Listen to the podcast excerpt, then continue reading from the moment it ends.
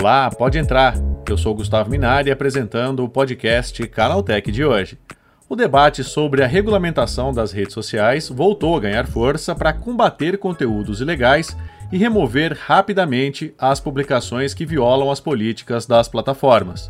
O principal objetivo dessa proposta de regulação das redes sociais é o enfrentamento das fake news e tudo que possa ameaçar a democracia, com a disseminação de notícias falsas para obter qualquer tipo de vantagem. Quem vai explicar como essa medida vai funcionar é o advogado especializado em direito digital e proteção de dados, Alexander Coelho. Começa agora o podcast Canaltech, o programa que traz tudo o que você precisa saber sobre o universo da tecnologia para começar bem o seu dia.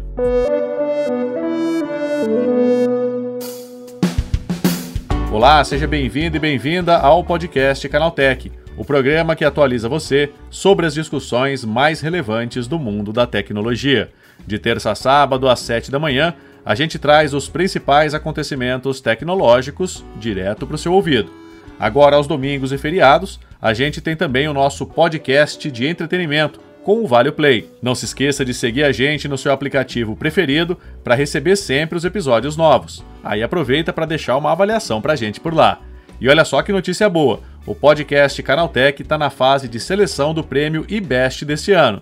Para votar na gente é bem simples. É só clicar no site app.premioibest.com, entrar na categoria podcast, encontrar o podcast do Canaltech, clicar no coração e pronto. Você pode dar um voto positivo por dia em cada categoria. Então corre lá e vote no podcast Canaltech. Combinado? Então vamos ao tema de hoje.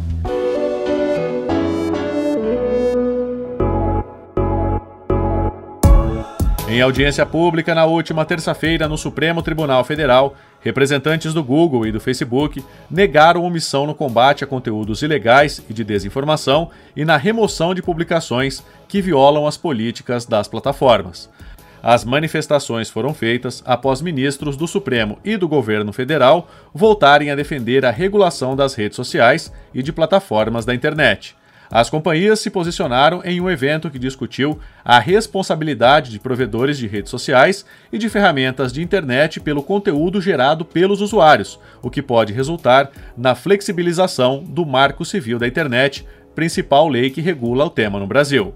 Para entender esse assunto, eu converso agora com o advogado especializado em direito digital e proteção de dados, Alexander Coelho. Vamos ouvir. Olha, é um tema ainda que está sendo debatido, né? Teve uma audiência lá no, no STF, uma audiência pública. O que foi ventilado é que, de fato, existe uma necessidade de um aprimoramento da regulamentação das redes sociais. É, um dos caminhos que possam é, ser viáveis, né, é, seria uma regulamentação complementar no artigo 19 do Marco Civil da Internet. O grande impasse que existe nesse tema é que a gente consiga fazer uma regulamentação complementar ao Marco Civil da Internet que possa, ao mesmo tempo, garantir a liberdade de expressão, que é um direito constitucional, e possa também prever que é uma responsabilidade por parte dos provedores de aplicativos, né, que eles possam operar com mais transparência na questão dos algoritmos, mais transparência no tratamento dos dados pessoais, que eles possam ser mais céleres no atendimento a uma determinação judicial para exclusão de um conteúdo que seja ofensivo. O tema gira em torno disso, de achar esse equilíbrio entre a liberdade de expressão e a regulamentação nas redes sociais. Agora, Alexandre, que providências precisam ser adotadas para proteger as pessoas, né?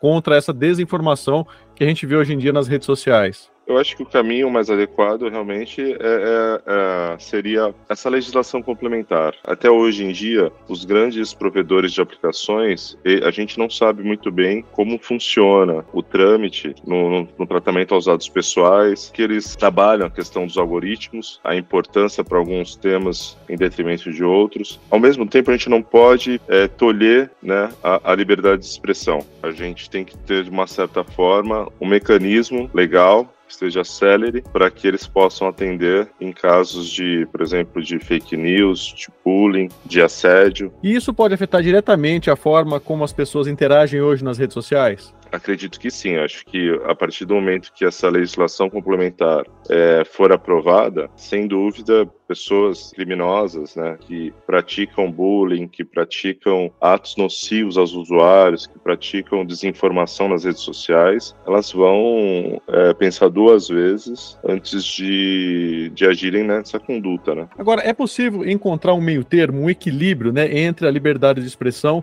e essa regulação das redes sociais? Acredito que sim. Acho que esse é a intenção comum, porque sem liberdade de expressão não há democracia. É imprescindível garantir com essa nova legislação complementar o uso e a liberdade de expressão, que são direitos constitucionais garantidos no artigo 5 da Constituição Federal, mas ao mesmo tempo que a gente possa proteger o usuário final, né, que somos nós, usuário da, da, das redes sociais, da internet, onde os nossos dados sejam tratados com segurança. Nisso, a Lei Geral de Proteção de Dados já, já, já traz um grande auxílio, mas é necessário que haja esse combate também contra atos nocivos aos próprios usuários. Né? É do jeito que a gente tem hoje a internet, não só aqui no Brasil, mas no mundo. É preciso que seja feito algo o quanto antes. É preciso, é preciso que a gente olhe para esse tema com muita atenção. Né? O objetivo comum de todos os lados envolvidos é, é, sem dúvida achar esse equilíbrio entre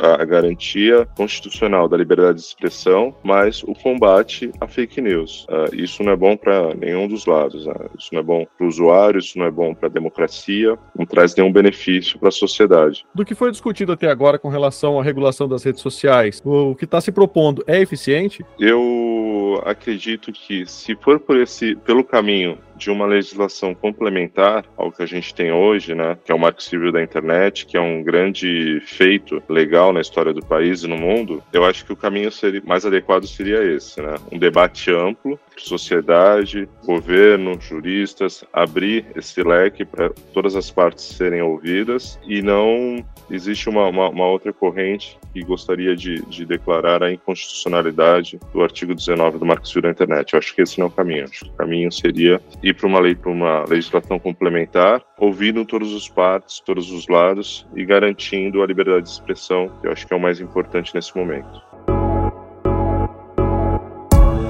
Tá aí, esse foi o advogado especializado em direito digital e proteção de dados, Alexander Coelho, falando sobre a regulação das redes sociais. Agora, terminadas as principais notícias de hoje, vamos para o quadro Aconteceu Também.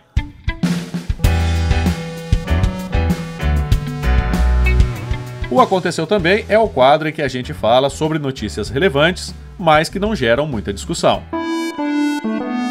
O mercado automotivo brasileiro está cada vez mais afeito aos carros eletrificados. Segundo dados da Associação Brasileira do Veículo Elétrico, esses carros chegaram à expressiva marca de 49.245 emplacamentos em 2022, recorde absoluto na série histórica medida desde 2012.